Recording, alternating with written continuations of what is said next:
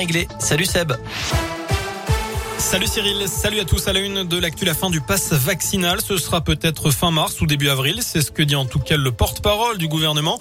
Gabriel Attal qui évoque une amélioration de la situation sanitaire dans le pays avec une décrue des contaminations au Covid. Ce matin, Alain Fischer s'est exprimé. C'est le président du conseil d'orientation de la stratégie vaccinale. Selon lui, il y a deux conditions à la levée du pass, à savoir un taux d'incidence 10 à 20 fois moins élevé qu'aujourd'hui, mais aussi la fin de la surcharge hospitalière. Une vingtaine de victimes et de proches de victimes du père viennent de lancer un collectif selon plusieurs médias.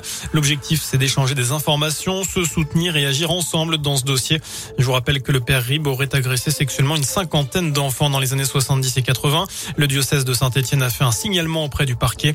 Cet homme originaire de Gramont dans les monts du Lyonnais est décédé en 1994 et les faits reprochés sont en majorité prescrits. Et puis dans la région, cet incendie impressionnant ce matin dans le Puy-de-Dôme, l'un des bâtiments de la Banque de France a pris feu vers 10 heures. Une épaisse fumée était visible à plusieurs kilomètres. Vous retrouvez la vidéo sur radioscoop.com. Une soixantaine de pompiers ont été engagés au total. Le feu est désormais circonscrit. 34 personnes ont été légèrement blessées. 10 d'entre elles ont été transportées à l'hôpital. Dans le reste de l'actualité, cette bonne nouvelle, a priori, si vous prenez votre voiture tous les jours, Total annonce qu'il va offrir un rabais à la pompe, moins 5 euros pour 50 litres de carburant, 2 euros de remise pour 20 litres, une baisse de 10 centimes le litre en moyenne. L'offre est valable dans les 1150 stations rurales de Total et pendant 3 mois. Autre annonce que le groupe pétrolier fait, eh bien, un chèque gaz de 100 euros pour environ 200 000 de ses clients gaz en situation de précarité énergétique, euh, ceux qui ont déjà bénéficié des chèques énergie du gouvernement en 2021. Il y a urgence à donner dès maintenant. Message d'alerte lancé hier par l'établissement français du sang. Les réserves sont de 70 000 poches de sang en France quand il en faudrait 100 000 pour la première fois de son histoire. Le FS a émis hier un bulletin d'urgence vital. Le stock de produits sanguins est en dessous du seuil de sécurité et cela depuis plusieurs jours.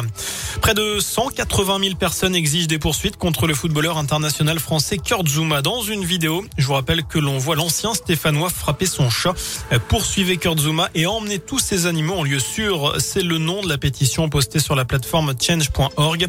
Le joueur de 27 ans a été condamné à une amende de 300 000 euros par son club de West Ham. Il a demandé que le montant soit versé à une organisation de protection des droits des animaux. Notez que la garde de son chat lui aurait été retirée. Enfin, on termine avec un mot de sport également dans ce scoop info. Et la sixième médaille de l'équipe de France aujourd'hui aux Jeux Olympiques d'hiver à Pékin. C'est la cinquième en argent avec la deuxième place de Chloé Trépeuch en snowboard cross. C'est la deuxième médaille pour elle après le bronze à Sochi. C'était il y a huit ans. Et pour l'anecdote, est bien noté qu'elle travaille à Lyon au service communication de la SNCF. Voilà pour l'essentiel de l'actualité. Prochain point avec l'info. Ce sera dans une demi-heure. Je vous souhaite une excellente fin de journée. Je vous laisse en compagnie de Cyril. Merci.